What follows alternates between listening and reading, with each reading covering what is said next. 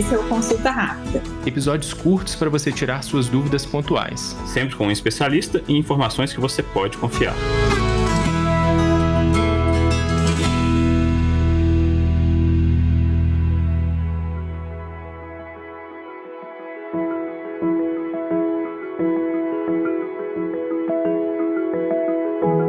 Quem nunca acordou achando que estava caindo? Pois é, isso é mais comum do que você imagina.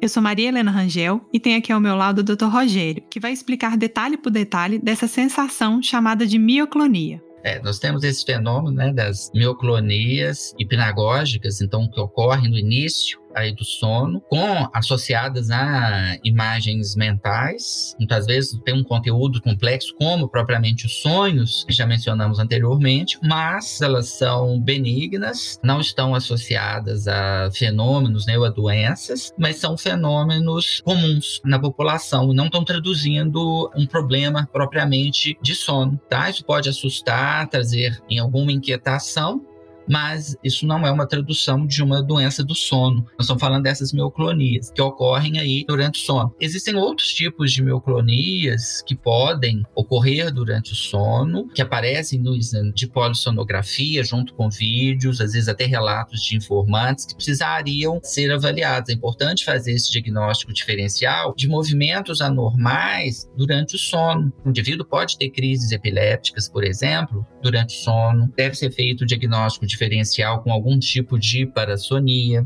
Mas em geral, essas do início do sono, pronto, a pessoa tem a noite de sono regular, adequada, então elas não trazem problemas. Então é preciso saber avaliar no sentido de trata-se de um problema ou não, é um acompanhante que está relatando esses movimentos, a gente vai falar que esses movimentos anormais do sono são mioclonias realmente, para podermos decidir se merece uma investigação maior ou não. Mas para esses movimentos anormais que se perpetuam ao longo da noite ou de acordo com a intensidade com que eles ocorrem, pode sim ser necessário uma investigação mais ampla.